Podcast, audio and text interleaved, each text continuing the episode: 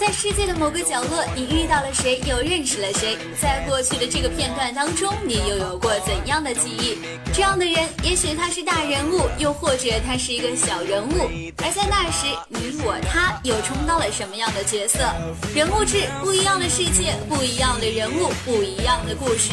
欢迎走进人物志。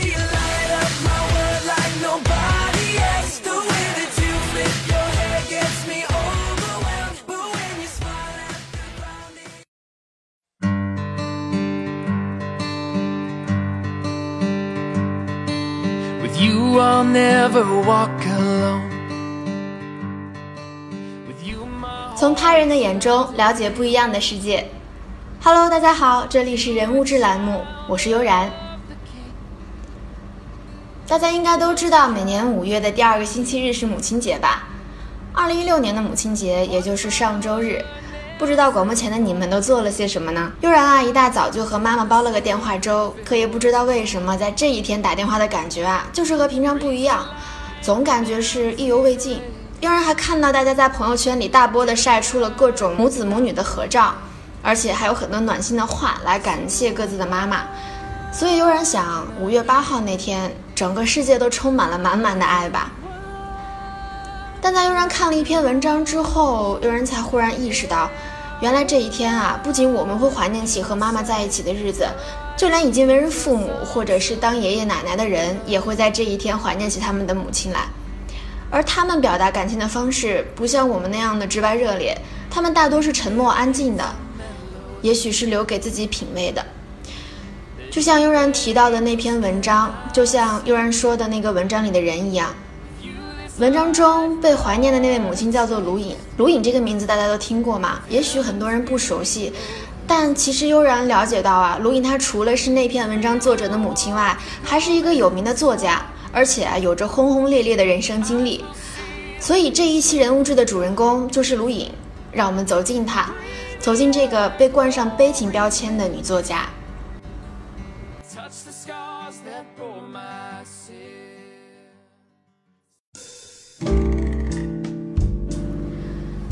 既然悠然之前和大家提到了那篇怀念母亲的文字，那就让我们从卢颖女儿的文字中来认识卢颖吧。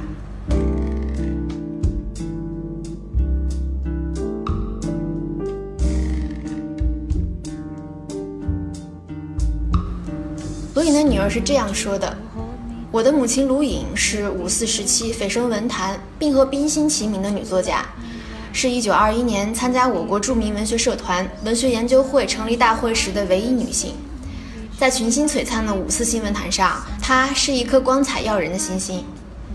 只是母亲走得太早了，她去世时我只有三岁，没能留下更多清晰的记忆。正因为这样，我从青少年、中年直到老年，始终怀着对母亲的挚爱，竭力去了解她。从母亲留下的作品里，从许多评价母亲的文章中，从亲朋好友及母亲当年的学生对他们的追忆中，我对母亲的形象有了较为清晰的轮廓。母亲卢颖，原名黄淑仪，学名黄英，笔名卢颖。母亲的父亲是清光绪时的举人。后来呢，做了长沙知县，但才三年就病逝了。于是六岁的母亲不得不随着我的外祖母到北京去投靠任太医院御医的舅舅。后来，母亲就在北京的一所教会学校读书，继而考入北京女子师范学校。母亲师范毕业后，曾到安庆一所女子中学教书。一九一九年重回北京，以旁听生的资格考入北京女子高等师范国文部。就是在这所学校里，他阅读了大量的进步书籍，经常参加群众性的集会和游行活动，被推为女高师学生代表，积极参加由茅盾、郑正铎等人发起的为人生、为社会的文学研究会活动，创作了大量的文学作品。If I am lost for a day, try to find 这是卢颖的女儿对她母亲卢颖的认识，不知道大家从这段文字中得到了什么样的信息呢？悠然注意到的是，卢颖去世的很早，要具体考究年龄的话是三十六岁。三十六岁，对很多人来说，可能才是人生真正的开始，因为有了家，有了孩子，要认真的开始过生活了。可是正是在这个时候，卢颖却离开了。那在了解卢颖的过程中，悠然印象深刻的是卢颖的婚恋和人生际遇的坎坷。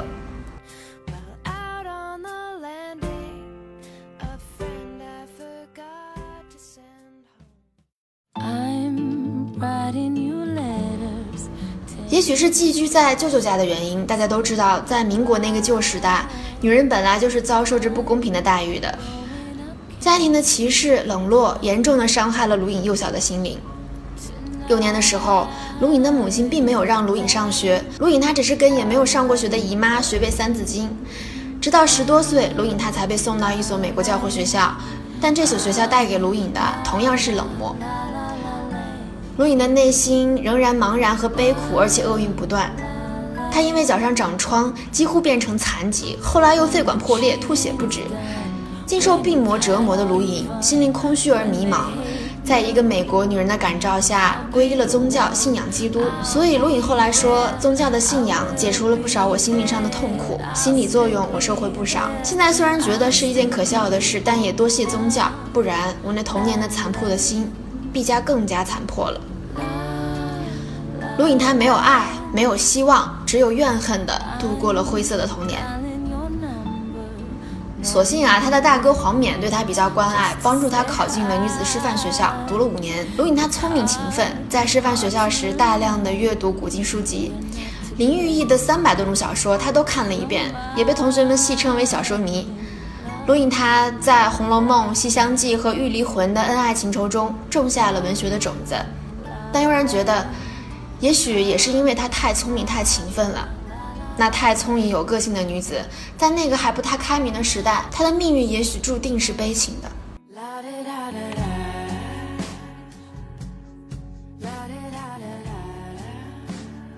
接下来呢，有人想说说卢颖的感情经历。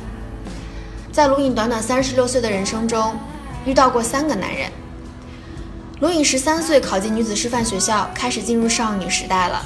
期间呢，卢颖在舅父家认识了表亲林红俊。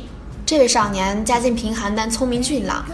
在彼此的接触中，林红俊了解到卢颖的才华和多愁善感的个性，于是主动给卢颖写信，两个人呢就渐渐亲密起来。后来，林鸿俊向卢颖提出结婚的请求，但卢颖的母亲和哥哥觉得他读书少又贫穷，坚决不同意。这件事可激起了卢颖的愤慨。原本是恐惧婚姻的卢颖写信对母亲说：“我情愿嫁给他。”将来命运如何，我都愿承受。卢颖的母亲呢，深知女儿的倔强，所以让她接受了一个条件，说大学毕业后才能举行婚礼。卢颖就签字答应了。但这段姐弟恋啊，并无结果。卢颖慢慢发现林鸿俊思想平庸，两个人志趣不同，就提出解除婚约。所以这第一段感情以卢颖的同情倔强开始，又因为卢颖的独立和追求而结束。师范学校毕业后，卢颖先后在北平、安徽安庆和河南开封等地的学校任教。一九一九年呢，二十二岁的卢颖考上了北京女子高等师范学校。在校期间，卢颖加入了由郑正铎、沈雁冰、叶绍钧等人创立的文学研究会。毕业后，卢颖她也不顾双方亲友的反对，在上海与有妇之夫郭梦良结婚。不幸的是，他们的女儿郭薇轩出生不久，郭梦良却因病去世了。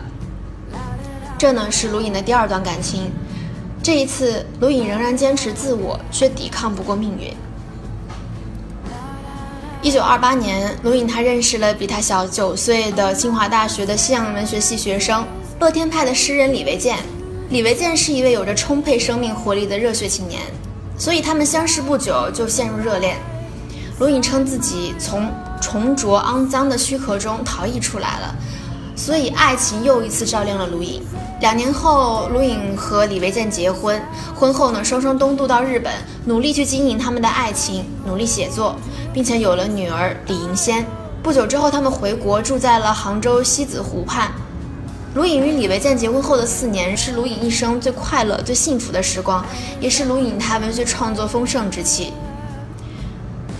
悠然之前向大家介绍的那篇怀念母亲卢颖的文章的作者呢，就是卢颖和李维健的女儿。那对于母亲和父亲的感情，女儿是这样认识的：父亲在北平认识了我的母亲，从此开始了频繁的交往。每逢星期日，父亲都要从西郊的学校跑到城里来和母亲相见，或泛舟北海，或月下谈心。颐和园的水榭、圆明园的古迹、西山幽静的小路，常常留下他们的足迹。他们探讨人生的意义，感应着彼此的心灵。从他们女儿的叙述中呢，我们就能感觉到卢颖和李维健的爱情是非常的唯美的。他女儿继续回忆说，那时候母亲二十九岁，已经是著名的女作家，而父亲只是一名清华大学西洋文学系的二十一岁的学生。由于年龄的差距、社会地位的悬殊以及生活经历的天壤之别。在上世纪二十年代末期的中国，即使是在知识分子的阶层里，他们的相恋也遭到了家庭亲友的强烈反对，尤其是社会舆论的巨大压力，也一度成为轰动一时的新闻。各种冷嘲热讽、明枪暗箭从四面八像暴风雨般的向他们袭来，母亲陷入了深深的痛苦和矛盾之中。在母亲的生命里，已经遭遇了太多的不幸与苦难，她实在没有勇气再向这强大的封建势力挑战与抗争了。然而，父亲却锲而不舍的、热烈的、诚恳的、再三的向母亲表达自己的真情。母亲心里的防线渐渐崩溃了。她在给父亲的一封信中写道：“自从认识你以后，我的心似乎有了一点东西，也许是一把钥匙，也许是一阵风。我觉得有一个美丽的幻影在我面前诱惑。”母亲是这样描述父亲的。他是一个勇敢的、彻底的新时代的人物，在他的脑子里没有封建思想的流毒，也没有可顾忌的事情。他有着热烈的纯情，有着热烈的想象，他是一往直前的奔他生命的路程。在我的生命中，我是第一次看见这样锐利的人物，而我呢，满灵魂的阴翳都为他的灵光一扫而空。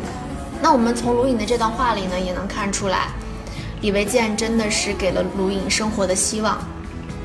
卢颖也在自传中回忆这段往事时说：“不顾着这悲哀了，我要重新建造我的生命，我要换个方向生活。有了这种决心，所以什么礼教，什么社会的忌惮，都从我手里打得粉碎了。”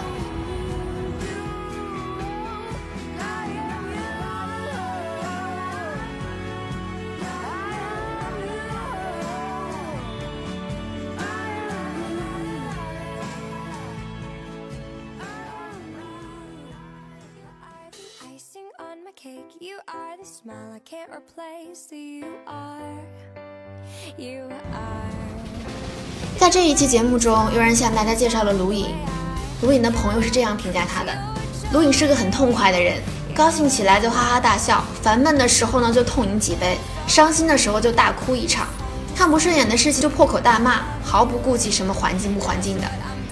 这样一个潇洒的女子，悠然觉得注定是那个时代所不能容忍的。所以，卢颖的一生坎坷悲情。卢颖既是一个受时代虐待的女性，她又是一个叛逆时代的女性，这是悠然的想法。而卢颖自己则说：“我想游戏人间，反被人间游戏了我。我就是喜欢玩火，我愿让火把我烧成灰烬。”这样的卢颖是洒脱的。悠然想，也许有些经历对卢颖来说是伤痛，但也许。别人眼中的悲情，在这样一个洒脱的女子眼里，她的生活也是淋漓尽致的。今天的人物志到这里就结束了，我是悠然，让我们下期节目时间再会。